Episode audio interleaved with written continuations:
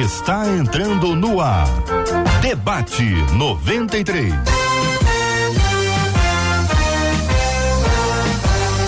Realização 93 FM. Um oferecimento Pleno News. Notícias de verdade. Apresentação J.R. Vargas. Alô, meu irmão. Alô, minha irmã. Aqui fala J.R. Vargas. Estamos de volta, começando aqui mais uma super edição do nosso debate 93 de hoje, nessa sexta-feira, dia 29 de outubro de 2021. Que a bênção do Senhor repouse sobre a sua vida, sua casa, sua família, seu trabalho. Que a bênção do Senhor esteja com você, onde quer que você vá, onde quer que você esteja. Receba o um carinhoso abraço em nome de toda a nossa equipe que já está aqui a postos para te atender, para te receber, para te ouvir.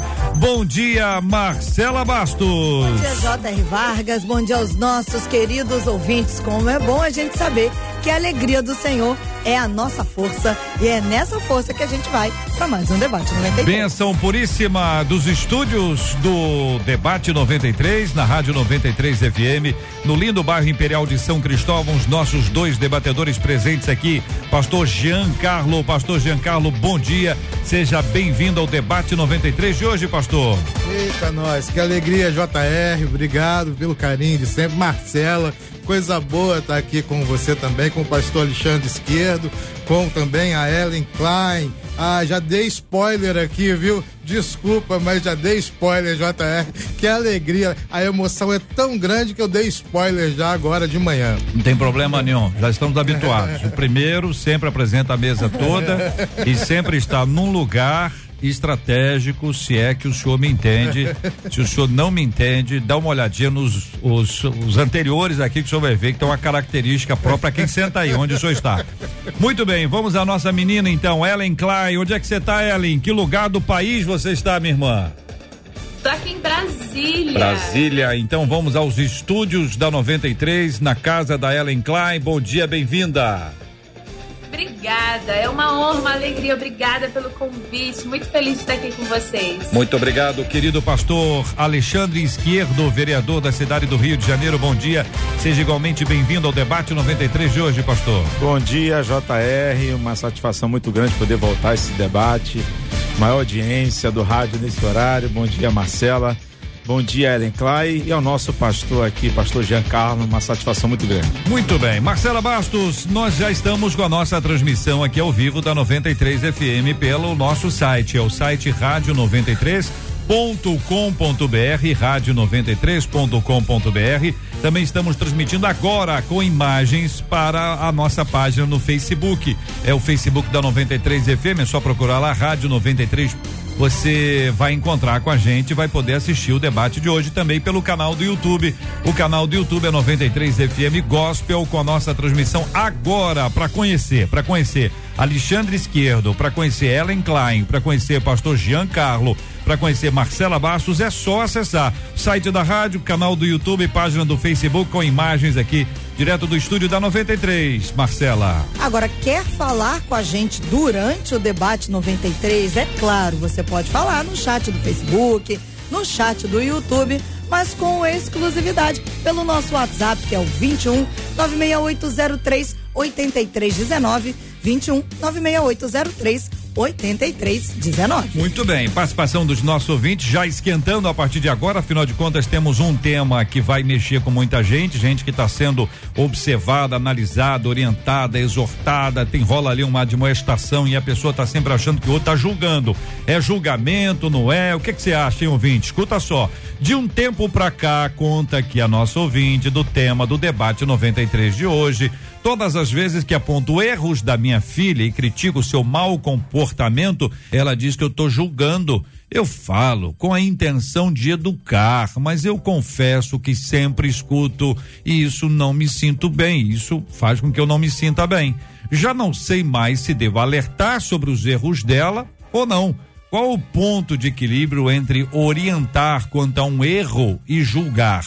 O que devemos fazer quando percebemos que uma pessoa não gosta de ser alertada sobre suas falhas? como ser alguém que faz do confronto um aprendizado. São aqui algumas das perguntas compartilhadas, naturalmente ao longo do programa vamos ter outras, pastor Giancarlo, mas eu começo perguntando ao senhor qual a diferença entre um alerta e um julgamento, entre uma palavra para dizer, olha para onde você está indo, cuidado com isso, e um julgamento, pastor.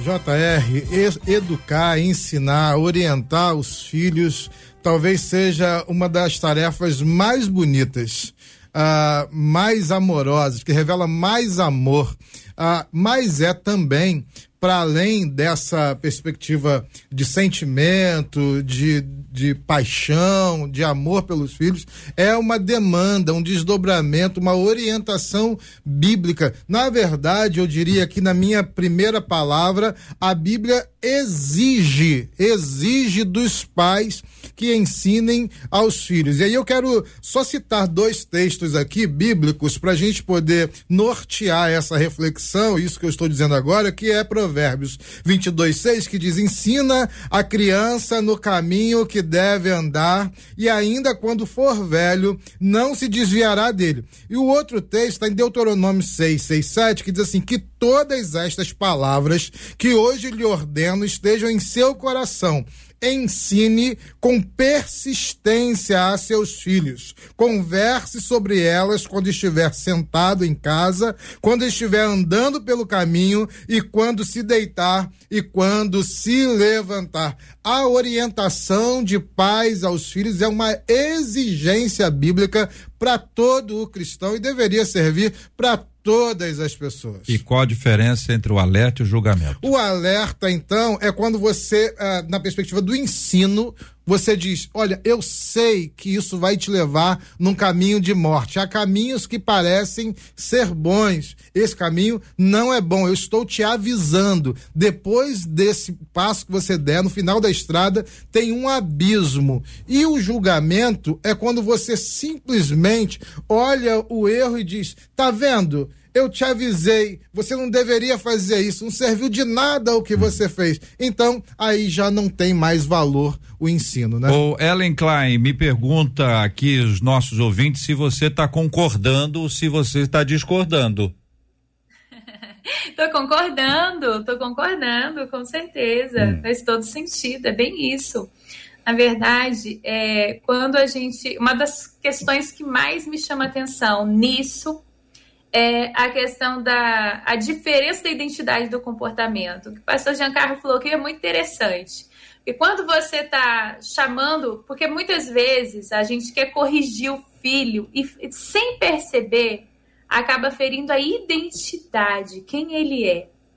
Ah, você é burro, menino, né? Como disse o pastor aqui, falou, você é burro, você não faz nada direito. Olha aqui, quantas vezes eu já falei para você, eu tô dizendo que o caminho certo é esse, eu já disse para você que isso não vai dar em nada. Isso é diferente de instruir.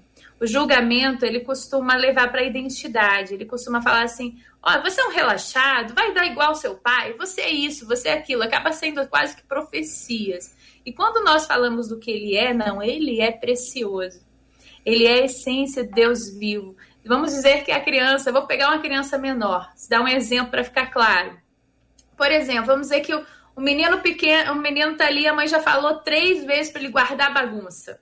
Já falou três vezes e ela perdeu a paciência. E ela quer instruir ele a importância dele cumprir seus deveres, dele fazer aquilo.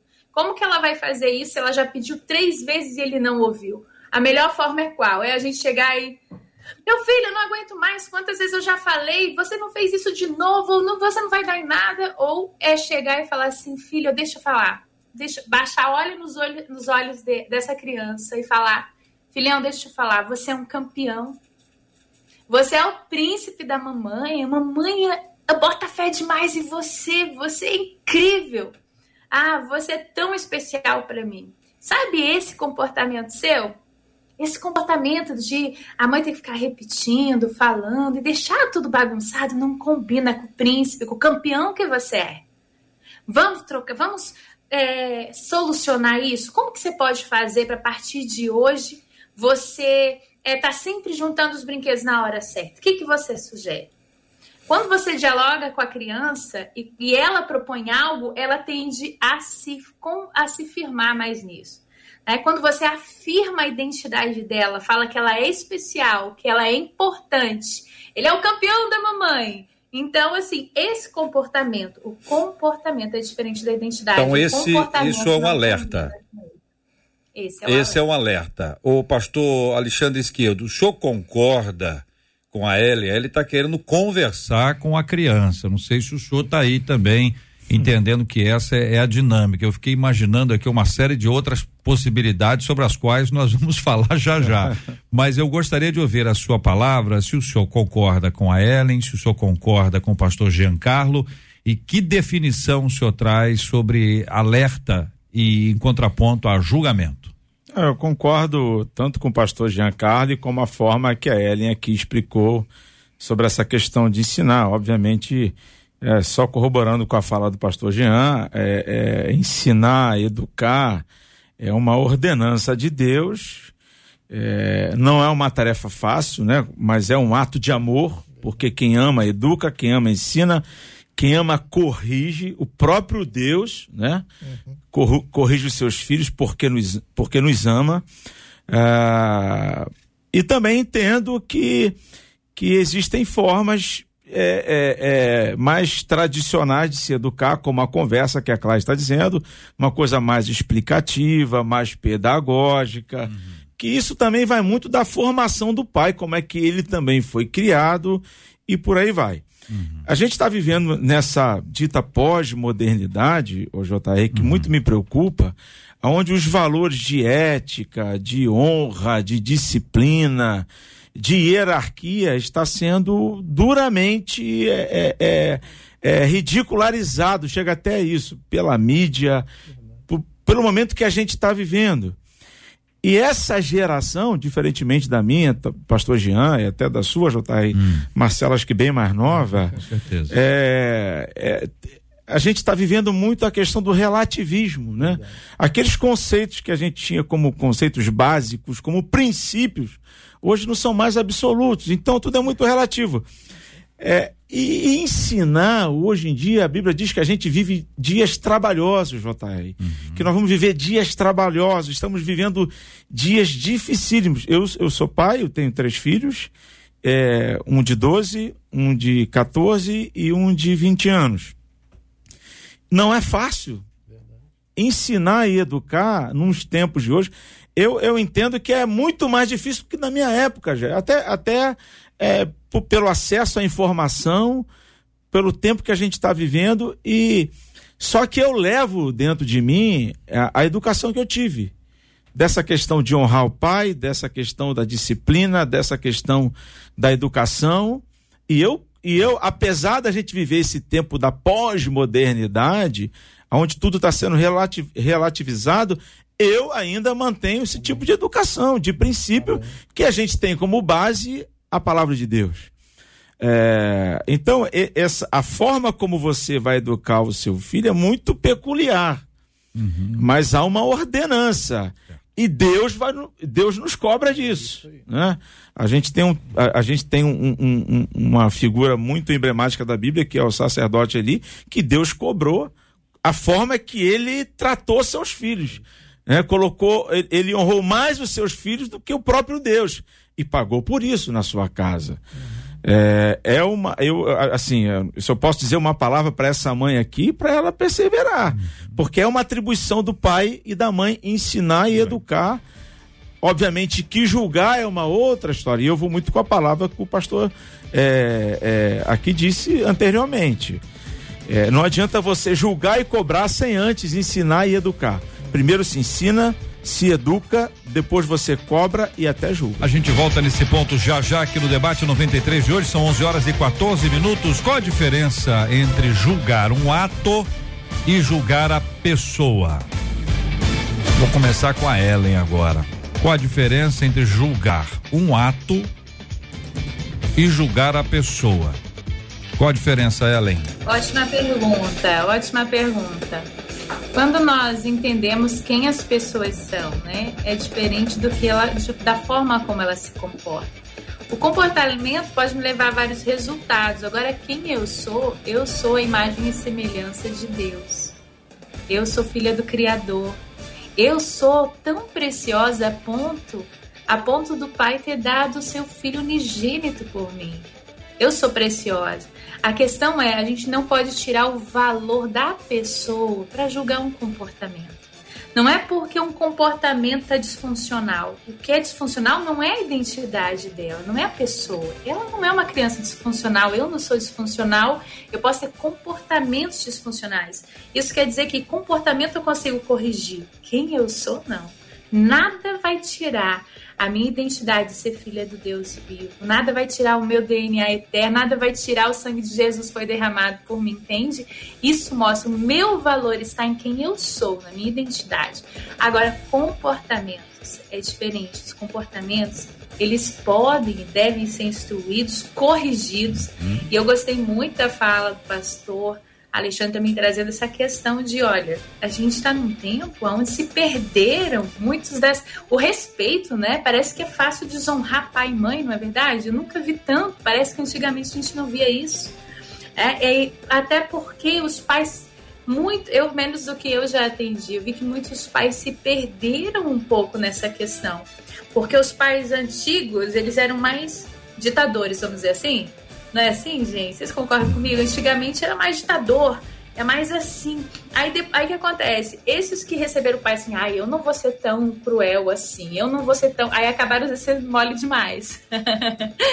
não é verdade? Acaba que você vê um monte de pai e mãe que o filho, como disse aqui o pastor, o filho é o centro. Como foi no caso de Eli, o filho é o centro, o que o filho quer, o que o filho busca é mais importante. Enfim, quando eu entendo identidade, comportamento, junto aos princípios de Deus, eu fico, fica muito mais claro que a minha instrução não vai ser brigar com uma pessoa, não é brigar com a criança, não é brigar, não é discutir, não é porque, porque o que ela, ela é preciosa, mas é focar no comportamento. Você dissocia a preciosidade dela para um comportamento que pode ser corrigido. Então, no foco no ato e não na pessoa como um todo, né? É, Pastor Giancarlo, o senhor concorda? Eu concordo plenamente, viu, com a hum. Ellen. Deixa eu lhe, lhe, contar, inclusive, uma história bem rapidinha aqui, JR. Uhum. Eu, eu, eu cresci na cidade de Niterói. E eu sempre gostei muito de praia, assim como meu pai, que já está na glória também com o Senhor, gostava muito de pescar. E eu me lembro que eu tinha nove anos e ele disse: Jean, vamos à praia, eu vou pescar. E eu disse: Vamos. Ah, quando chegamos lá, tava aquela, o mar alto, as ondas grandes. Ele jogou a primeira vez, viu, pastor? A, a linha de pesca no mar. E aí disse: Não, hoje não vai dar certo, vamos embora, porque o mar tá muito alto, não vai funcionar. Eu disse: Pai, deixa eu dar um mergulho, Marcelo. Eu sempre gostei de mergulhar. E ele disse: Não, o mar tá muito alto. Nove anos de idade, eu peguei aquele caninho ah, que ele usava para pôr lá a vara de pescar. E ele disse: Lava para mim, Jean. Quando eu cheguei na beira da, da água, eu joguei lá dentro e aí falei, pai, caiu na água, olha o pecado. E mergulhei. Ah, o mar subiu, veio a primeira onda, eu furei. Veio a segunda onda, eu furei. Veio a terceira, eu furei, mas eu ia morrer. Já estava sem fôlego. Na quarta onda, meu pai estava do meu lado. E ele disse: Jean, vamos furar a próxima, vamos descer na outra, e quando chegar lá na beira da areia, você vai levar uma coça. Ah, e aí foi o que ele fez: me pegou, me tirou lá de dentro, e quando chegou na areia, ali mesmo ele me deu uma coça. Eu lembro que meu irmão ria de mim. Tanto, tanto o ato de mergulhar e me buscar, ele estava então me salvando, quanto na correção, quando ele me deu uma coça, ele também estava me salvando. Ah, então, julgar a pessoa, julgar o ato, as pessoas ah, tendem a pensar hoje assim: o pai corrigiu, ah, o pai chamou atenção, o pai pôs de castigo. Isso que crueldade. Gente, a Bíblia ensina a gente na ortodoxia que a correção é bênção, ela tem valor. É o que o pastor Alexandre diz aqui: ah, os valores estão corrompidos, mas nós não nos corrompemos aos valores dessa sociedade. Então, julgar a pessoa julgar o ato. Ah, todos dois, eu vou aqui ainda ah, trazer uma questão que talvez as pessoas não compreendam inicialmente, mas eu, eu preciso trazer tanto julgar a pessoa quanto, quanto julgar o ato tem também o seu valor. A questão é a moderação, porque se eu infringi uma norma, se eu desobedeci os meus pais, se eu desobedeci a lei, eu preciso ser julgado. Eu não estou imune a esse julgamento quando eu cometo um erro. Então, Sim. há uma questão de moderação. Não Principalmente entrar, quando você foi orientado, né? Vamos entrar nesse aspecto. O que significa o julgamento, já, já, já, já até para pegar o texto bíblico para a gente ilustrar mas ainda para a gente di, di, discernir um pouco mais essa questão do, do ato ou da pessoa. Porque como como tá aí, né? A Ellen trouxe essa fala, o pastor Giancarlo, o pastor Alexandre, a, apresentando esse olhar. Olha, a gente vai tratar o problema e não tratar a pessoa como se ela fosse o problema. Uhum. Qual é o problema? É a pessoa ou é o que a pessoa fez? Porque assim a gente dá uma arrumada nessa história, porque não apenas a questão de pais relacionados aos seus filhos, mas a amigos, a irmãos, a pessoas. Fulano é isso, porque fulano fez isso. E às vezes o fulano não, não é mais isso, não quer ser mais isso, mas é lembrado que é isso o tempo inteiro. Então, esse é um problema que a gente precisa enfrentar. Pastor Alexandre Esquerdo. Não, é, e, é, o, é, o, julgamento se dá muito após de uma orientação, após de você ter é, é, educado, e aí, obviamente, que você depois vai julgar aquele ato. Uhum. Mas você não vai caracterizar o resto da vida daquela pessoa por aquele ato. Uhum. É, a gente pode. Tem exemplos da Bíblia. O, o, o filho, o, o, filho que, que largou a herança, que foi para o mundo, gastou da, toda a sua herança, e o pai que o amava, imagino eu que o educou, né? Que orientou, disciplinou no, no caminho correto, mas o filho tomou uma decisão de pegar a sua herança e gastar no mundo.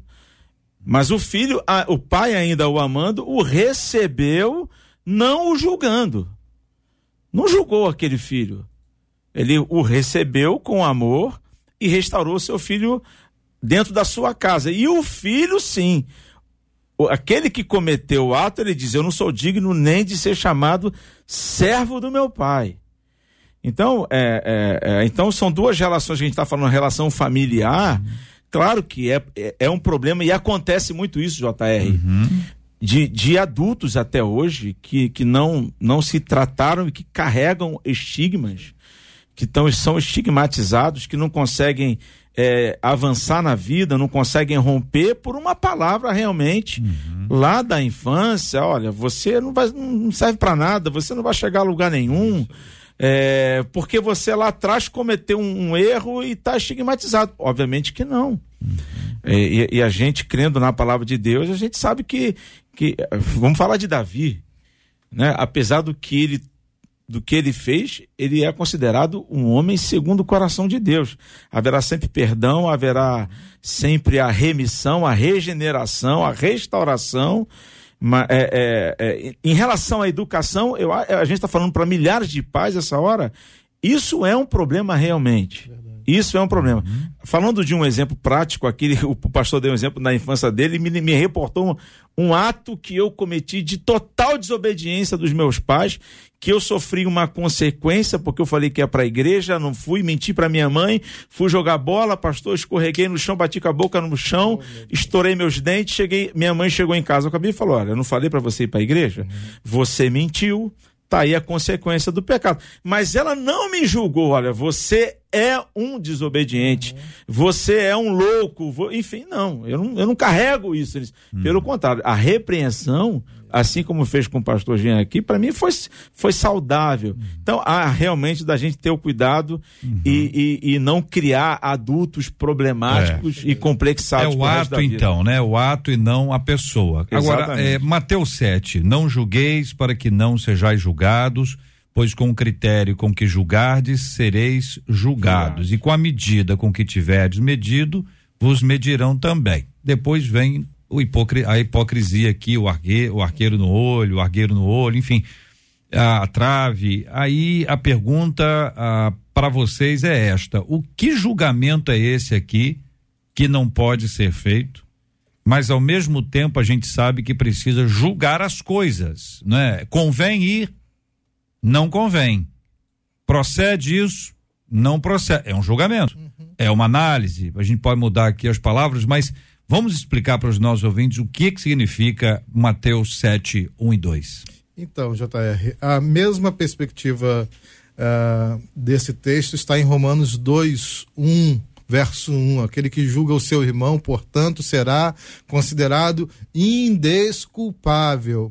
É então a posição que qualquer ser humano uh, pensa se pôr uh, quando ele tenta assumir o lugar de Deus. Uhum determinando, como vocês já disseram aqui, ou estigmatizando a pessoa a partir dos seus pecados. Só quem pode, só quem pode ah, determinar sobre o ser humano é Deus, porque todos nós somos pecadores, destituídos fomos da glória de Deus. Não há um justo sequer. O texto bíblico insiste nessa ideia por várias perspectivas. Então, aqui o texto está dizendo: quando eu penso que estou acima do meu irmão, que estou acima do meu filho, que estou acima da minha esposa, que eu sobreponho a, numa escala de santidade, de espiritualidade, de relacionamento com Deus, de unção, eu estou ocupando um lugar que eu não tenho direito.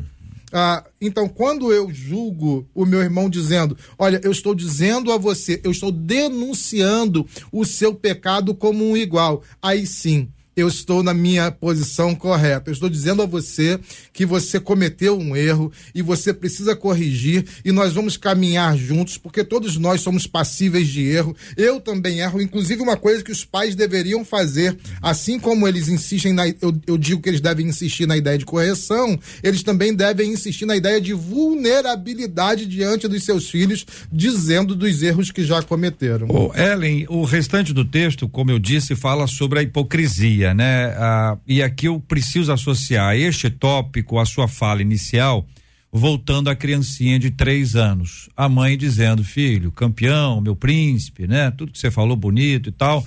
e dizer para ele assim: olha, tem que arrumar a sua cama ou a seu quarto, tá desarrumado e tal. E aí, quando o menino começa a arrumar, ele tem uma ideia. Uma ideia de menino. Ele vai no quarto da mãe. E o quarto da mãe tá uma bagunça. E aí, Ellen? É, e aí quando você começou a falar, eu já pensei, falei, caramba, como que pode a mãe querer instruir aquilo que ela não faz, né? As atitudes elas falam infinitamente mais do que as palavras. Elas arrastam. Então é como você falou, é uma hipocrisia quando eu quero exigir algo do que eu não vivo. Você sabe que como uma coach cristã, eu atendo, a maior parte são muitas pastoras e líderes. E foi interessante que no decorrer da minha caminhada eu me deparei com algumas, aliás, muitas, com muito problema em casa. Por quê? Porque via a mãe pregando fora e abandonando a casa dentro. Então, é, isso faz com que queira que a, a criança tenha assim, vai ler a Bíblia, mas não vê a mãe lendo a Bíblia. Vai, vai, filho, vai fazer. Eu me lembro que é, eu, uma vez eu atendi uma pessoa falando sobre isso, né? Ela queria que, puxa, eu ensinei dentro dos princípios do Senhor, eu expliquei como funciona, eu, mas não fez, não foi exemplo, porque falava para fazer, mas a criança não via fazendo. Uhum. É? Então, por exemplo, é, aqui em casa a gente tem um filhote de 9 anos e ele, a gente ora com ele todo dia antes de dormir, lê a Bíblia com ele de, antes de dormir, a gente faz, ele vê o pai dele fazendo, nós lemos a Bíblia todo dia juntos, ele vê a gente adorando ao Senhor, ele vê. Quando a gente menos espera, ele fala, eu quero ter meu tempo com Deus. Eu não preciso falar para ele que ele deve ter o tempo dele com Deus. Ele vê e ele começa, esses dias atrás, ele chegou, ah, eu vou fazer um jejum. ele decidindo, eu quero fazer o jejum de Daniel. Esses dias eu peguei ele lendo a Bíblia, nove anos, né? E ele lendo toda a história de José, ele como estava assistindo Gênesis com a gente, começou a se interessar. Ele vê os nossos comportamentos e ele vai seguindo. Então, quando eu quero falar para ele alguma coisa hoje, eu quero instruí-lo, muitas vezes, uma questão para mim muito importante, né? É, é a ser exemplo e a segunda é se você está abastecendo o tanque emocional do seu filho, na hora de você conversar, instruir ele, é muito mais fácil porque ele vai entender que você está fazendo isso por amor. E não, assim, meu filho, eu entendo uma coisa. Quando eu falei esses dias para o André aqui, eu falei, entenda uma coisa. Se eu sou sua autoridade sobre a sua vida e você aprender a obedecer a mamãe, se a mamãe tem que ficar falando várias vezes, eu estou ensinando você depois. Eu, quando você obedece mãe e pai, estou ensinando o teu cérebro que você tem que submeter a Deus. Porque a paternidade de Deus, olha só, muito interessante, né? Um estudo todo sobre o SOSO, sobre cura, libertação, ele vem trazer muito essa, essa questão que a gente, que não, quem não teve um pai, não associou o pai a uma pessoa bondosa, não associou o pai a um, a um pai presente e amoroso, tende depois, quando adulto, ver o pai, Deus como um homem distante, o Senhor, mas não o pai perto. Entende? Então isso vai assimilando. Eu falei, no momento que você aprende a obedecer a mamãe aqui, aprende a obedecer o pai aqui, sem a gente, é, você vai, você está treinando a sua mente, isso a gente traz a neurociência, treinando a sua mente a depois também a entender que você não precisa entender por que, que você tem que fazer, você tem que confiar. Uhum. Você está aprendendo a confiar em Deus também, está preparando a sua mente para ser um filho de Deus e cumprir o seu propósito. Então, eu falaria de exemplo, uhum. né? E traria também essa questão que quando o filho entende que você está fazendo isso para treinar para ele ser um vencedor, para ele ser um campeão, porque muitas vezes, no passado, a gente era corrigido e não sabia por quê. Muitas vezes, né? Não sei se todos, mas muitas vezes. Hoje, quando eu falo, filho, eu tô falando assim que eu quero que você seja um grande homem. Você vai ser um homem de Deus. Eu já começo a profetizar na vida dele. Você vai ser um homem que vai, é, que vai crescer, vai falar nas nações da terra, você vai transformar vidas. Jesus vai transformar através de você. Você vai ser um profeta dessa geração. Quando eu vou falando para ele, ele fala assim: então eu tô te treinando para isso, eu tô te preparando para isso. Se você mentir, você vai ter outras consequências. Qual o caminho que você quer? Quando ele tem noção que ele pode escolher, que, existe um caminho, e como os pastores falaram aqui, consequência, né? Quando eu, eu, preciso entender que existe consequência. O consequência de hoje ele não, não obedecer, não confiar nos pais, que os pais são mais maduros e sabem o que é melhor para eles, vai fazer com que eles depois também se rebelem facilmente. No cérebro, eu posso ser rebelde contra as minhas autoridades. E ele cresce acreditando que isso pode acontecer também. Enfim, é uma visão que eu trago um pouco assim, de uma perspectiva um pouco da neurociência. A gente uhum. treina o cérebro, treina a mente. Muito bom. É, a treina desde então e depois prepara isso para o futuro. 11 horas e 32 minutos aqui na 93 FM. Marcela Bastos ouvindo os nossos queridos ouvintes que falam conosco pelo WhatsApp da 93 FM, sempre disponível para você. O nosso WhatsApp aí para você participar com a gente é o 21 96803 8319 21 96803 8319 para quem está com a gente aqui no, no chat do Facebook, no chat do YouTube. Marcela, eu quero ouvir a sua palavra e também pedir que você fale o pastor Alexandre Esquerdo e o pastor Giancarlo, que é câmera, é vídeo e, e, que nós estamos no ar, entendeu? Que assim, no break não tem break mais em rádio. Aqui é tudo ao vivo. Mas você fala com eles para mim, Marcelo? Pode ser que eles não estejam ouvindo aí e tudo mais. Vamos lá, a Érica disse assim: o alerta vem depois de um julgamento.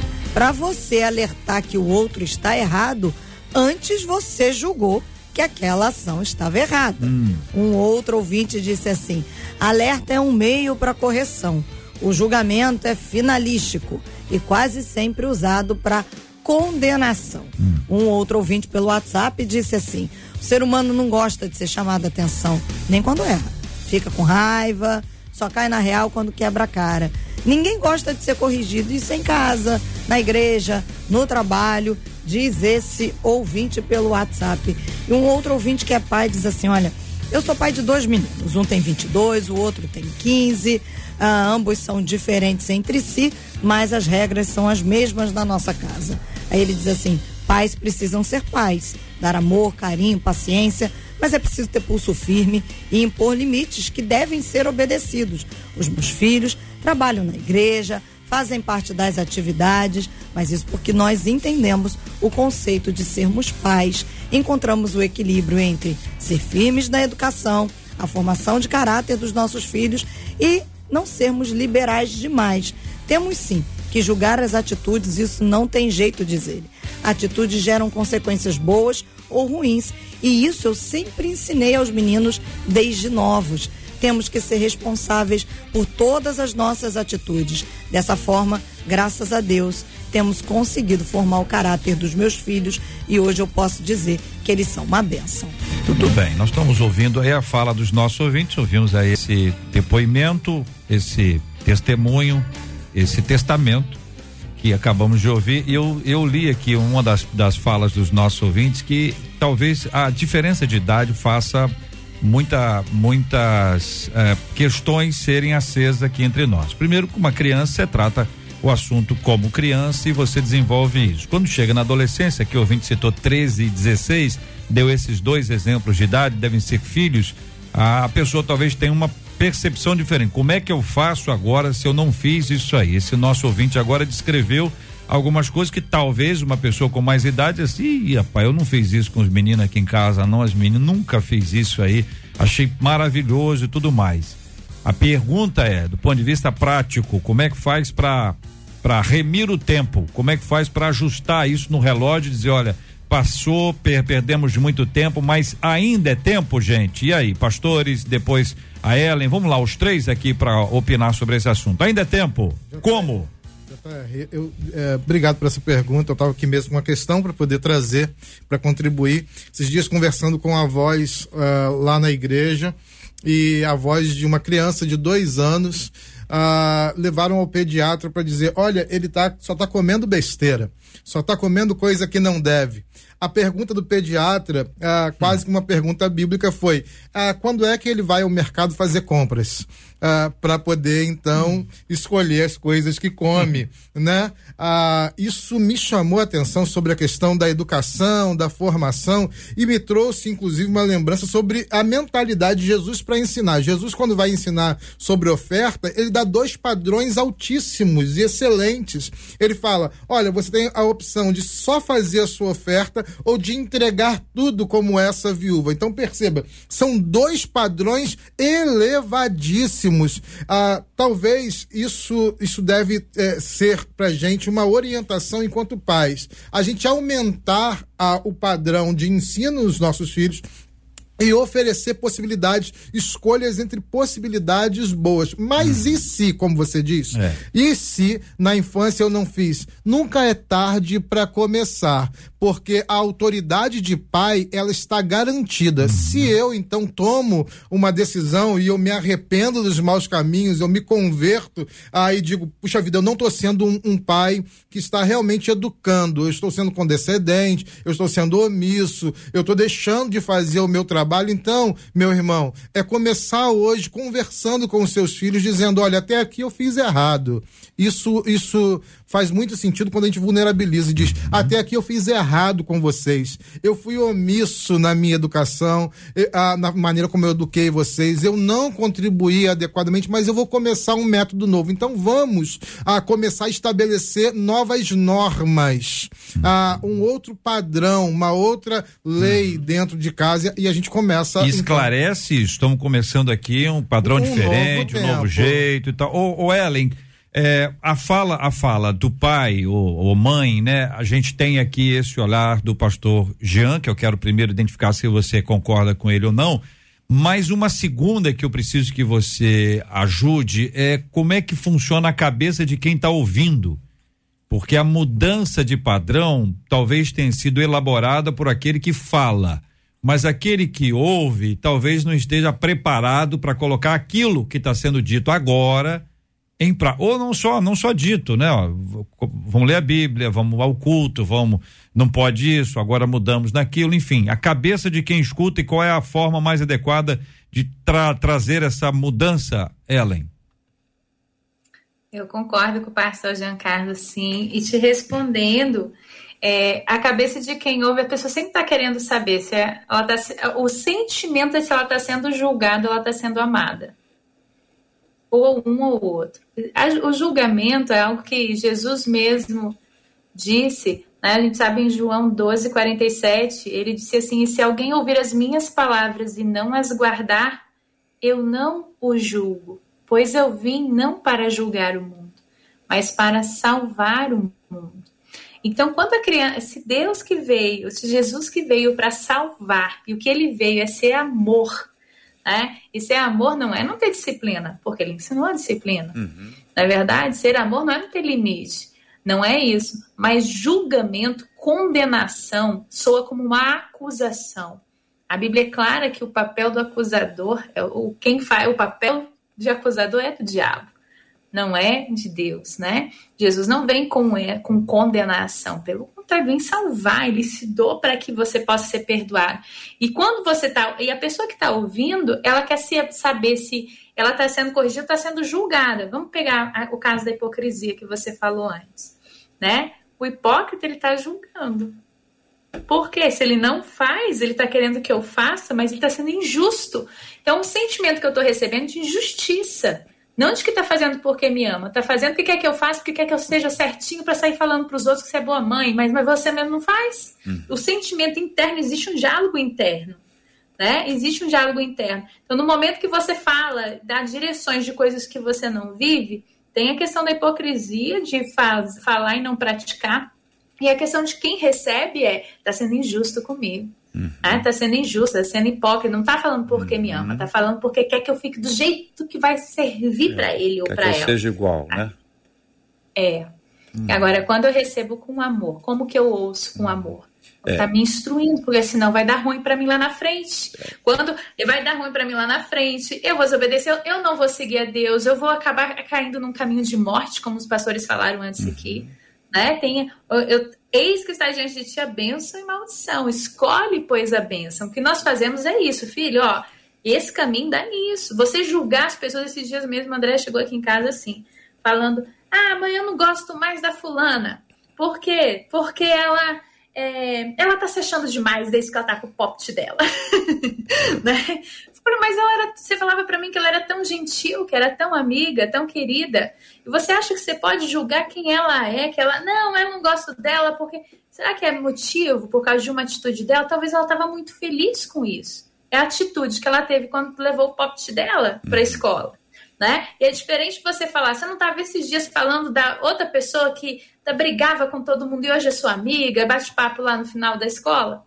É, eu falei, então não é o que as pessoas são. A gente pode precisa entender que as pessoas erram nos comportamentos. Nós somos hum. falhos, nós somos pecadores, erramos todos os dias. Agora, esse momento eu fui instruir ele de não julgar as pessoas, justamente uhum. por isso. Então, se eu, no momento que eu vou instruir ele em outra coisa, eu vou julgá-lo, eu vou estar sendo incoerente, certo? Ninguém é só isso, né, Ellen? Ninguém é só isso. Que bom que você pode compartilhar isso com ele. Pastor Alexandre Esquerdo, ainda dentro dessa nossa observação aí, como o senhor analisa? JR, eu, eu, eu acho que é, sempre é tempo para corrigir rotas. Uhum. Né? Sempre é tempo, ainda mais se tratando de educação dos filhos. Eu mesmo, é, há um pouco tempo atrás, reuni meus filhos e falei: olha aqui vai mudar algumas coisas. É. E olhando para trás, né, com o passar dos anos, e olhando para trás, eu, eu reconheço que errei em algumas coisas que eu poderia ter acertado, que eu poderia ter corrigido. Uhum. Mas eu percebi que, opa, vamos, vamos mudar esse estilo, vamos mudar essa regra. É, é, obviamente que falando com todo o amor, uhum. com todo o respeito aos filhos por exemplo, o meu filho, quando ele completou 18 anos, eu disse para ele o seguinte: olha, você agora é maior de idade, está debaixo do meu teto, né? É, você tem responsáveis ainda. Não lhe dá direito de você chegar a hora que quiser em casa, não lhe dá direito de fazer o que você quiser, porque você ainda é sustentado pelo papai e pela mamãe. Dentro de uma conversa amigável e amorosa. Uhum e ele, com 20 anos hoje, é, é, se enquadra dentro de uma, vamos dizer assim, de uma disciplina, né? Porque qualquer é, é setor da sociedade onde não existe ordem vai ser uma desordem, uhum. obviamente. E compete aos pais realmente estabelecer isso. E nunca é tarde, JR. Uhum. Não importa a idade dos seus filhos. Uhum. Sempre é, é, é, bom você corrigir rota. Uhum. E, e, e, a gente hoje em dia, o JR, com, esse, com essa situação do celular, é mais fácil você dar o celular pro filho para ele assistir uma série ou um desenho do que você gastar tempo em educando. Então.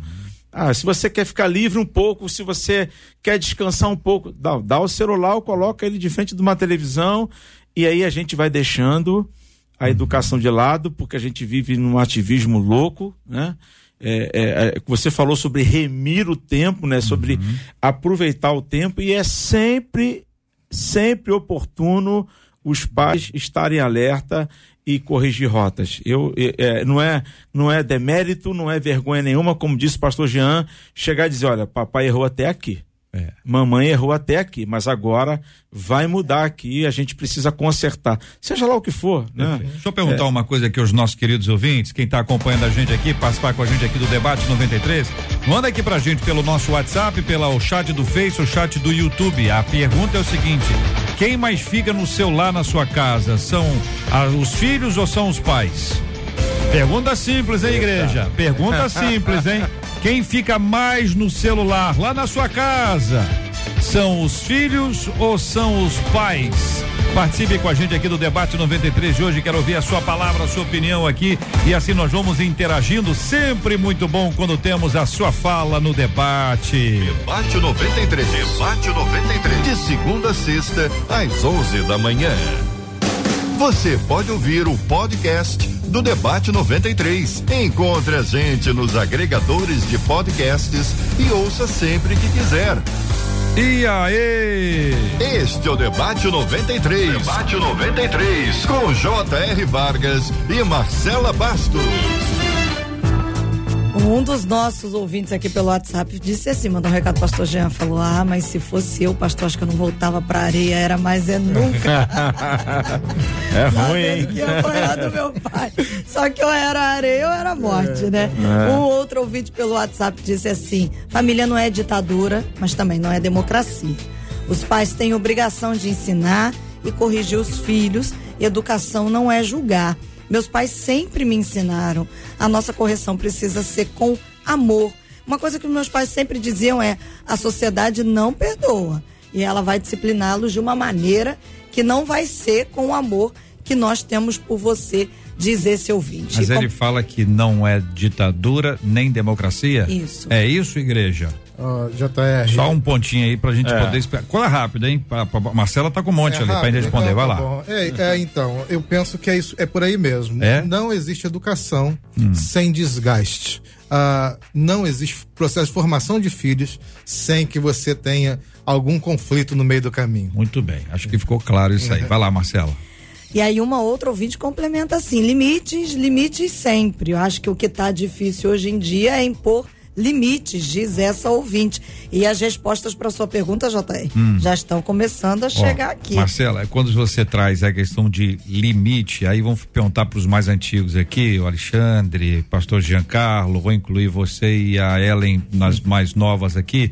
É o seguinte, essa expressão, ela se tornou muito comum hoje em dia, né? Na época de vocês, ela já existia, mas existiam poucas opções, né? Quer dizer, você tinha poucas opções para você para impor limite, quer dizer, jogar bola na rua, tomar banho ali naquele rio, vai brincadeira de não sei o que na casa de não sei quem. Então é, parece que a vida era, era mais simples ou tinham men menos opções. E aí chega uma hora que tem que impor o limite para que essas opções sejam colocadas. Por outro lado, a atividade de formação ela aumentou. Então você sempre teve aí talvez um curso de línguas, alguma coisa assim para as meninas, um jazz, balé, balé, e de repente o negócio foi ampliado. O negócio foi ampliado. A agenda da, da, dos adolescentes hoje, criança e adolescente, é uma agenda muito grande. Isso quando não fica na escola o dia inteiro. E aí depois ainda tem uma aula de. Quem pode, né? Todo mundo que pode. Mas a pessoa, quando pode, ela tem lá uma aula de, de inglês, uma aula de espanhol, francês, alemão, seja lá o que for. Ela tem um futebol. Agora tem escolinha. Vocês dois aprenderam, não sei se aprenderam, né? Vocês dois jogaram bola na rua. Sim. Mas hoje, para jogar bola na rua, não tem rua que possa jogar bola. A maioria. Então Verdade. tem a escolinha. Então a escolinha. Então as coisas foram aumentando. Então, do mesmo jeito que você tem opções por um lado, você também tem agenda de outro lado. Aí você tem ansiedade por conta da, da agenda, o limite que tem que ser imposto para cumprir a agenda. E passou o tempo, acabou o dia. Pastor Alexandre. É verdade, JR. Realmente, na minha época, na época do pastor Jean, é, a gente tinha um tempo muito maior para aproveitar a nossa infância e, e fazer as atividades. Hoje, você relatou realmente. Hoje, um, eu vejo lá meus filhos. Ele, a, a, agenda para se cumprir realmente é, é, é, é, a escola, é a escolinha de futebol, é, é uma atividade esportiva, realmente é uma outra Academia, língua, porque a, academia. é a, academia é a demanda da sociedade. Uhum. Isso, isso, isso é uma realidade. Mas mesmo assim, precisa se impor limites. Claro. Isso aí não Claro. resta a menor dúvida, né? É, o fato do próprio filho estar se doando, estar se dedicando, não quer dizer também que ele tem uma liberdade para fazer o que ele bem quiser. Olha, eu estou cumprindo esse papel. Não, mas eu fui na escola, mas eu tive uma nota boa, mas eu, eu fui no curso, então eu posso isso ou aquilo outro. Não, não lhe dá esse direito. Ah, Aí vai na questão da democracia, né? De uma conversa, de você ouvir as partes e, e determinar sempre limites, independente dessa dinâmica e desse corre-corre que a gente vive. Ô Ellen, essa ansiedade que é uma das marcas do nosso tempo e presente ah, na criança, no adolescente, no adulto, ou seja, tá em todas as faixas etárias, em todos os grupos so- so- so- sociais, em todos os grupos religiosos. A ansiedade virou uma companhia presente e ela, olha que não é boa. Essa tal de dona ansiedade, ela bate a nossa porta e quando ela bate, ela quer entrar, ela é espaçosa porque ela não chega sozinha. Ela chega acompanhando de estresse, nervosismo, de, de agressividade. É ou não é, Ellen? Nossa, agora você tocou um ponto importantíssimo que tem muito a ver com a educação dessa época, né? Nós estamos num momento onde que há uma overdose de informações e de imediatismo que é absurda. Então todo mundo quer tudo para ontem. Ninguém quer se dar o esforço, né? Como disseram os pastores aqui, é um, é, precisa de esforço, tirar força de você para educar filhos. Na verdade, é um desgaste. Não tem como não ter. E mas também ninguém nasceu sabendo que é ser pai e mãe. A gente também precisa buscar o conhecimento para isso. Porque que acontece? A ansiedade é um foco do futuro do que não aconteceu. Então eu, eu tenho o quê? Mas se meu filho acontecer tal coisa? E se acontecer tal Não, mas eu tenho que fazer isso. Nossa, eu tenho que pagar minhas contas. Eu tenho, eu tenho, eu tenho. É o foco do futuro. E eu quero dizer assim, no contexto que nós estamos debatendo, para mim, o principal foco é quando a gente dá um foco na ansiedade. A ansiedade, ela tira o momento presente. E quando ela tira o momento presente, nós não estamos inteiros no presente, acontece isso. Você falou de celular, que né? É celular, tá sempre assim, eu tenho que resolver coisas, eu tenho que responder pessoas, eu tenho que ver o que eu tenho que fazer. E aí você não deixa de estar presente. Às vezes estará em casa comendo, tá na hora do almoço, e tem gente mexendo no celular, Hum. e as pessoas não se olham mais nos olhos, não vivem esse momento presente. Sabe uma coisa interessante, JR? Hum. Eu tinha, eu uma vez eu atendi um pai que ele falava, eu ensinei minha filha nos princípios do Senhor, agora ela é uma adolescente, eu não sei o que acontece, ela tem ficado rebelde comigo. Ela tem ficado rebelde comigo e tudo que eu falo ela não lê mais, ela não quer saber do que eu oriento e eu não sei mais o que eu faço, eu preciso fazer alguma coisa, me ajuda. E eu me lembro que nós fizemos uma meta, na verdade eu dei o livro As Cinco Linguagens do Amor para ele ler na época e ele leu. E eu entendo de tudo que a gente está falando aqui, um princípio que rompe com a ansiedade, um princípio que rompe com, é, com a rebeldia, principalmente, né? Do filho não querer ouvir, ou querer se sentir toda hora se julgar, querer se proteger, ao invés de querer é, honrar, obedecer, tem muito a ver com essa questão, que é a questão que, dele se sentir amado filho que se sente amado, quando é corrigido, ele quer, na verdade, impressionar os pais, porque ele gosta de ser admirado pelos pais, de ser amado. Ele não quer perder o carinho. Mas o pai que não está cuidando das necessidades emocionais do seu filho, só quer. Vai, vai comer, menino, vai fazer tal coisa, menino, vai fazer tal, todo o tempo, só dando ordens, mas não tem o tempo de qualidade. Quando senta na mesa, não olha nos olhos, não pergunta, filho, como você está? É. Ah, porque a criança, a ditadura seria isso, né? Eu gostei do que a, a ouvinte falou. Não é ditadura nem democracia. Claro que não é democracia, tem um líder. Hein, Tem Ellen? um líder. O líder tem que ter regras, né? Hoje os pais, o filho está ansioso dar um pop-it, é isso o nome daquele brinquedinho? é o que eu mais escuto, JR. Pra que esse brinquedinho aí? Eu, é, isso é pro, pra criança que tá ansiosa. Eu- mas aí eu fui ver o que, que é. Você vai, você vai apertando aquelas bolinhas. Eu falei, eu vou ficar mais ansioso ainda se eu ficar apertando esse negocinho aqui. Então é uma geração. É, Plástico bolha novo. é, é, é plástico bolha novo. É, a ansiedade, É, né? então, Só, só pra, eu queria só contar o caso desse pai, que eu Conta. acho que pode ajudar muitas mães, é bem rápido, que é o seguinte: ele falou que a filha estava rebelde, e eu, eu achei interessante que eu fui sondar com ele qual era a linguagem de amor da filha dele, do adolescente de 15 anos. E aí ele descobriu que era tempo de qualidade. Como ele era um homem muito ansioso, um empresário, ele chegava em casa sempre e ele logo já ia almoçar, mas estava sempre celular. O que, que ele fez? Que em uma, olha gente, uma semana depois, essa menina fazia tudo que ele pedia e falava assim: ele é o melhor pai do mundo, meu pai é meu herói. O que, que fez de uma semana ela ser rebelde e na outra mudar? Ele falou: Ellen foi a coisa mais simples do mundo. Eu descobri que a linguagem de amor que abastece o coração da minha filha é tempo de qualidade. Sabe o que eu fiz? Ela chega da escola, eu solto o celular e eu desligo por meia hora. Antes do almoço, eu a ouço. Eu não preciso falar nada. Eu preciso estar com ela e ouvir o que ela tem para contar. Não, porque na escola, porque o menino, que a professora disse assim, nossa filha, sério?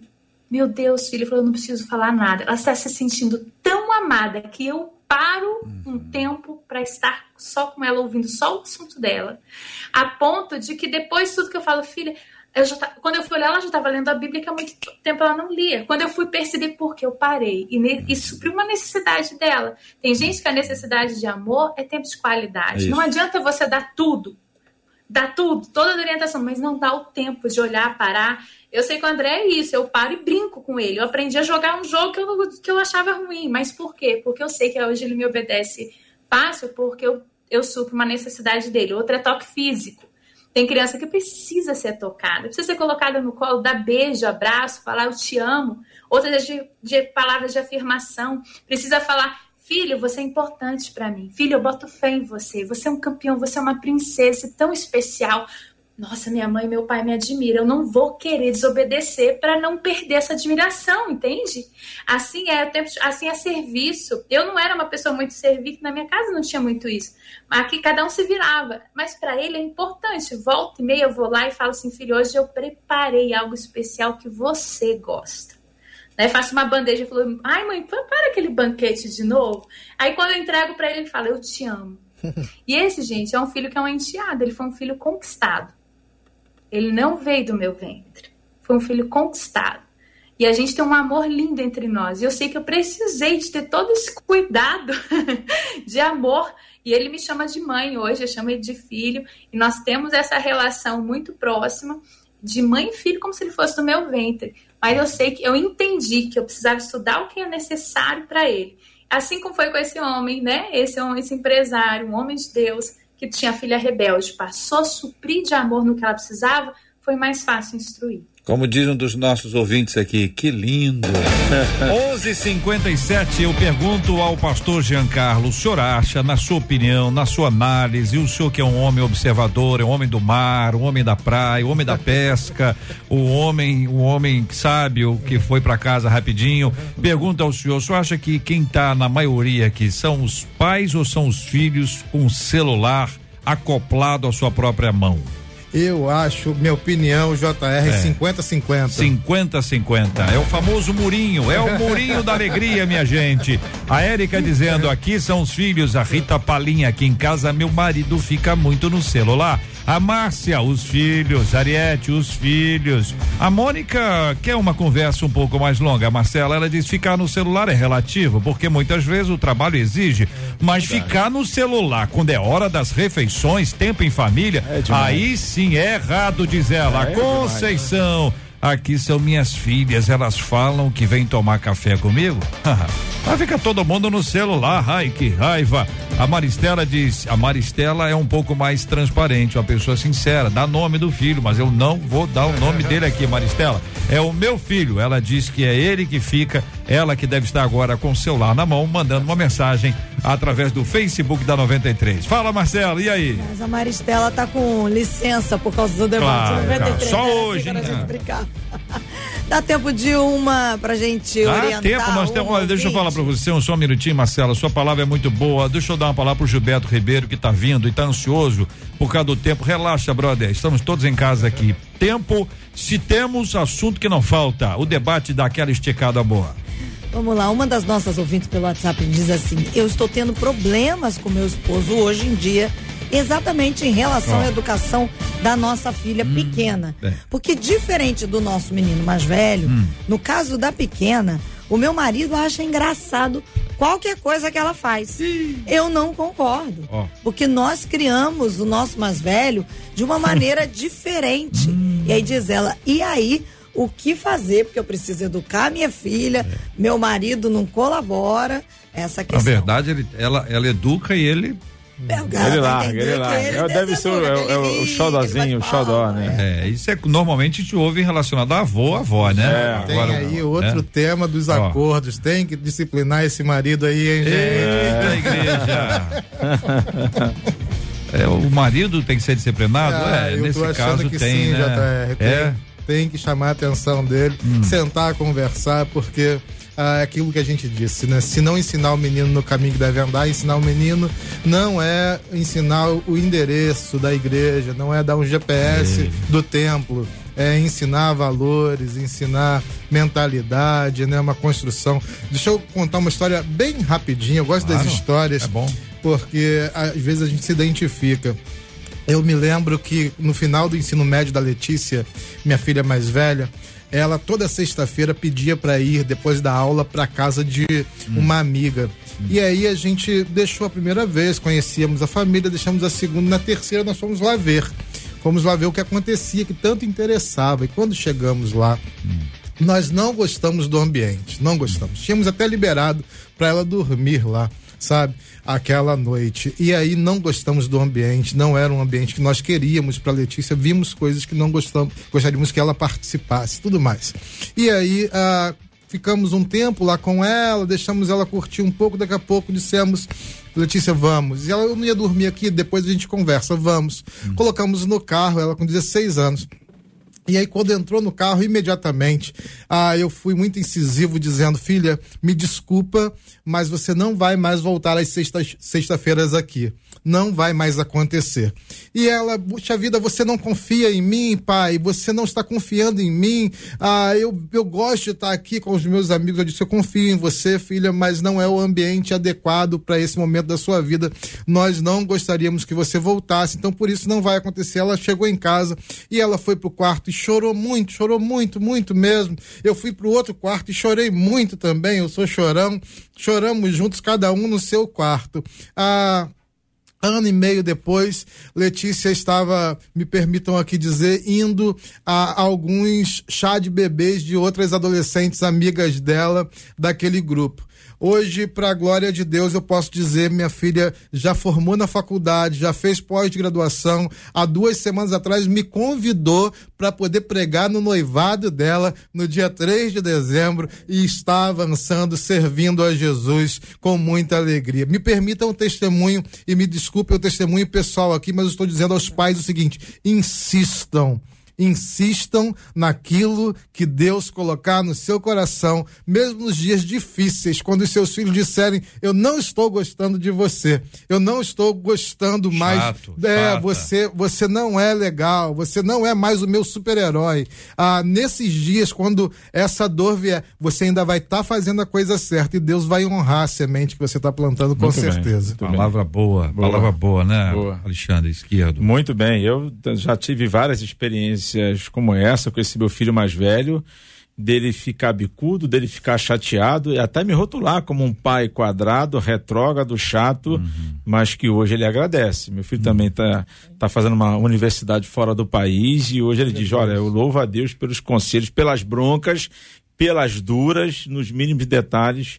E também quero aqui eh, enfatizar aos pais: não desistam.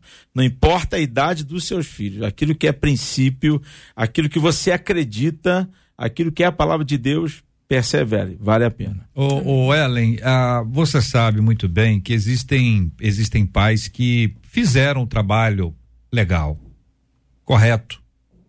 Seguiram todos, se a gente tivesse, se existisse um manual de paternidade, né, maternidade, então, estão lá, seguiram lá bonitinho, mas os filhos tomaram rumos diferentes. Num momento como esse que a gente está aqui, é normal que eles pensem assim, eu errei, o que que eu fiz de errado? Ou até alguém dizendo, eu devia ter dito para não ir mais naquela casa, mas eu, eu não disse. E fica uma, ser, uma série de, de repercussões, de consequências emocionais, até físicas e até atingindo as questões espirituais. O que dizer para esses pais que acertaram e que erraram? Porque até os dois pais que estão aqui, você que está aqui, vocês não acertaram todas, né? Claro que erraram também, como todo mundo erra. Acertos e erros, mas os filhos estão firmes. Outros tiveram acertos e erros e os filhos não estão firmes. O que que você tem a dizer para para essas mães queridas, esses pais queridos que agora estão com a gente com o coração apertadinho? Sabe, JR, é, as, nós todos temos muitas lutas. A questão é que tem pais que estão lutando e pavimentando, pavimentando o seu teto para que ele seja o chão para os seus filhos continuarem. É, em todo esse, todo esse processo, todos nós lutamos para isso, mas alguns desistiram, outros não sabiam como, apenas não tinham habilidade emocional, não tinham instrução, não tinham conhecimento de como lidar com isso. E como fazer agora? Eu acho que a primeira coisa é se perdoar. Né? Deus perdoa o tempo da ignorância. É se perdoar e falar o que eu posso fazer hoje. Eu posso amar meus filhos hoje. Eles estão mais velhos, eles estão casados, como eles estão. Eu vi muita gente que supriu uma necessidade emocional e curou uma criança interior, aquela criança que tinha sido ferida na infância, que talvez se sentiu trocada pelo trabalho, que talvez se sentiu inferior, achou que as coisas materiais eram mais importantes que ela, porque o pai que brigou muito com a criança porque deu fez alguma coisa errada no carro, mostrou que o carro era mais importante às vezes que ele. Mas não fez isso por maldade. O pai fez isso por não saber, não sabia o impacto que isso ia causar. Ninguém nasceu sabendo ser pai. Ninguém nasceu sabendo ser mãe, não é verdade? Hoje a gente tem, um, tem muitos conhecimentos para buscar a respeito disso, mas o primeiro passo é se perdoar e o segundo passo, vai lá e ama mais. Hoje, vai lá, fala o quanto ele é especial. Gente, com palavras, palavras têm poder de vida e de morte, diz a Bíblia. Na é verdade, a gente pode usar palavras de vida sabe? Visite mais, passe de qualidade, fala o quanto é importante, fala o quanto que você ainda acredita nele ou nela, fala o quanto eles são especiais. Acreditar nos filhos é algo. A gente veio muito falando aqui de julgamento, né? Muitas vezes o filho que se sente criticado, dentro dele acontece que o cortisol fica lá em cima assim é marido, mulher, quando você vai para crítica, você aumenta o desânimo, aí que a pessoa não se sente bem, aí que ela quer fazer tudo. Agora, quando você acredita nela, os hormônios que, que são elevados dentro de nós, a dopamina, a serotonina, ocitocina, os hormônios do prazer, da alegria, então fazem com que eles se motivem a fazer melhor. Então, o que eu fal falaria aqui é: o melhor mandamento é o do Senhor, né? É amar, então, se perdoem, se amem, amem o próximo como a ti mesmo, que é amar os filhos. Faça alguma coisa, passe tempo de qualidade, use as palavras para abençoar, use tempo para olhar nos olhos, para ouvir. E quando for preciso pedir um perdão, não tem problema não, né? Ô, JR, aqui é, enquanto pais, aquilo que a gente ensina vai influenciar na vida dos nossos filhos, mas não vai determinar o futuro deles é, com uma certa idade, eles vão tomar atitudes e ações. Então, uma palavra aqui para esse pai que, que fez o seu papel, que cumpriu o seu dever como pai, como educador, e que infelizmente os filhos tomaram decisões erradas e estão sofrendo por essas consequências, não se martirize. Não se. Continue amando, é, é, continue orando, perseverando, mas não se culpe se você cumpriu o seu papel. Infelizmente, enquanto adultos, cada um vai tomar suas atitudes e sofrer por ela. Muito bem. Muito obrigado aos nossos queridos e preciosos ouvintes que nos acompanharam até aqui, nos ajudando a responder com perguntas importantes e respondendo a nossa pesquisa, né, Marcelo? É, e sobre a pesquisa, o Júlio César disse assim, o pastor Jean, hum. o problema é que trocaram a correção do seu pai pelo celular. Nossa. E aí a Helena Rita falando ainda do celular, ela diz aqui na minha casa, eu mando eles guardarem o celular quando eles vêm aqui, viu? Porque eles cresceram, hum. casaram, hum. vêm com os meus netos me visitar e ainda fica no celular. Ah, não, deixo não. Ela coloca risos. Todos obedecem desde pequenos porque foram instruídos. Pastor Jean, muito obrigada. A Rosemary Mata aqui no Facebook disse assim: amo todos vocês esse debate tem edificado a nossa vida. Obrigada, viu, pastor Jean? Eu que agradeço, Marcela, JR, Ellen, pastor Alexandre, todos os ouvintes e seguidores, que Deus os abençoe muito, muito mais. E eu quero aqui então me despedir dizendo, uh, Letícia, Bia, Jeanzinho, vocês são sensacionais, vocês são extraordinários, vocês são filhos queridos e eu os amo demais, demais. Pastor esquerdo, a Michele Xavier disse assim no Facebook: Eu estou muito emocionada com esse debate Logo embaixo, a Mônica Cristina disse assim: esse debatinho era que ia até, as, até uma da tarde. Opa. E a Tayane disse assim: palavra forte, abençoada. Obrigada aos debatedores. Obrigada, viu, pastor? Obrigado, Marcela. Obrigado mais uma vez, JR. Um prazer estar aqui com a Ellen, pastor Jean. Só fazer um jabazinho aqui, Marcela. É, você ouvinte aqui da, da Rádio 93, a gente está no ar de segunda a sexta-feira às 22h30 com o programa Resenha no Rádio e é um programa que tem muitos prêmios e hoje a gente vai sortear um prêmio comemorando o mês das crianças, um overboard para participar. Sintoniza aí às 10h30. Você já está sintonizado, você vai ficar o dia inteiro aqui na 93 FM. Obrigado, um prazer. Obrigada, pastor Ellen. A Solange Santana disse assim pelo YouTube: Glória a Deus por esse debate. Que Deus nos dê sabedoria na criação dos nossos filhos e que Ele abençoe cada um dos debatedores. Obrigada, viu, Ellen? Amém, amém. Obrigada a vocês. É uma honra estar aqui. Que Deus abençoe cada um também e que o nosso coração esteja sempre voltado para instruir em amor, na é verdade, disciplinar com firmeza e com amor. Amém. JR aproveitando e dizendo para os hum. nossos ouvintes que já que gostaram, que foram abençoados, oh. o debate já está disponível, evidentemente aí pelo Face, pelo YouTube. Você pega, você compartilha, você pode abençoar a vida de outros pais e também depois mais tarde chega aí nas nossas plataformas digitais, você tem esse debate disponível. Muito bem, o debate é bom lembrar que segunda a sexta-feira, todos os dias às 7 horas da noite, nasce um podcast do Debate 93. Há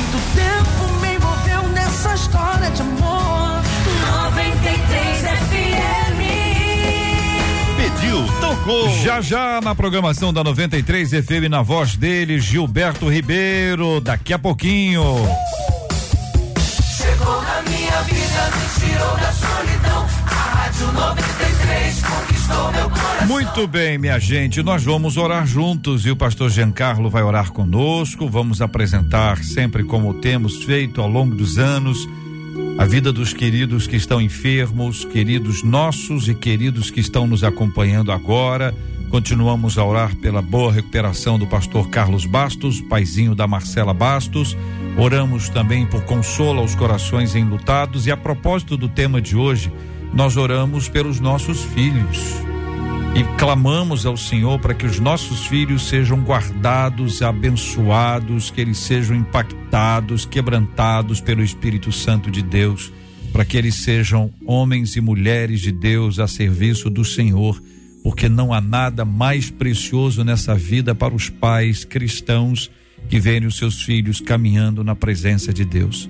Vamos orar pelos pais que ouviram, anotaram, que gravaram, que vão assistir outra vez e estão dizendo: eu vou mudar, eu preciso ajustar algumas coisas aqui na minha casa. Alguns pais que perceberam que erraram e que erraram até agora e que se tornam vulneráveis, mas também ah, fortalecidos pelo Senhor quando assumem, assumem os seus erros e buscam da direção de Deus, a condução do Senhor para uma mudança de rumo. Hoje é dia de mudança. Hoje é dia de virada na sua vida e na sua casa. Os frutos podem não ser tão repentinos, tão rápidos, tão imediatos assim, mas isso não quer dizer que você vai desistir, especialmente quando você trilha o caminho do Senhor e faz aquilo que é reto, aquilo que é correto, aquilo que é bíblico, aquilo que vai abençoar a sua vida. Então, chega pertinho, vamos separar esse tempo e vamos orar juntos, juntos na presença de Deus, porque ele pode fazer todas as coisas. Pastor Jean. Deus bendito, Deus de amor, Deus de graça, Deus eterno de misericórdia, nós nos colocamos diante do Senhor aqui nessa manhã. Ó Deus, queremos te louvar por esse tempo tão precioso. Ó Deus, por esse tempo tão exponencial. Quero te agradecer mais uma vez, ó Pai, pela vida, Senhor, de JR, ó Deus, pela vida de Marcela e aqui, ó Deus, nós intercedemos e clamamos mais uma vez, ó Deus, pela vida do pastor Carlos Bastos, ó Deus, no nome de Jesus, que o Senhor o dê pronta recuperação, Senhor. Ó Deus, nos lembramos também, ó Pai de amor, de todos os enfermos, ó Deus, de todos os enlutados, de todos aqueles que estão agora, Deus, com parentes nos hospitais, ó Deus, dessa nação e do mundo. Visita os Espírito Santo de Deus com restauração, com conforto, com cura, com esperança nessa manhã, em nome de Jesus. Senhor, também nós queremos apresentar, ó Deus, as famílias dessa nação Ó Deus, um tempo onde as famílias são bombardeadas, ó Deus. Um tempo onde a família é posta em xeque, ó Pai.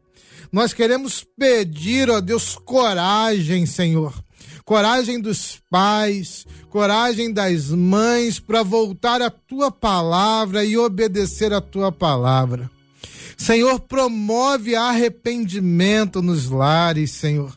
Ó Deus, que pais convertam os seus corações e peçam perdão aos seus filhos. Ó Deus, que filhos convertam os seus corações, ó Deus, e peçam perdão aos seus pais. Que haja renovação, restauração, e aí então, ó Pai, seja derramado um óleo novo de alegria, ó Deus, nos relacionamentos entre pais e filhos. Nós clamamos ao Senhor e agradecemos ao Senhor, porque tu és bom e sempre nos dá nova oportunidade. Ó oh, Pai, não deixa ninguém desistir. Não deixa ninguém, ó oh Deus, achar que está falido na tarefa de ser pai, de ser mãe, de ser filho. Mas, ó oh Deus, dá uma nova possibilidade. Nós oramos assim, nessa manhã, gratos ao Senhor, em nome de Jesus. Amém e graças a Deus. Que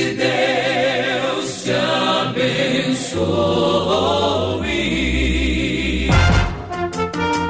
Você acabou de ouvir Debate 93.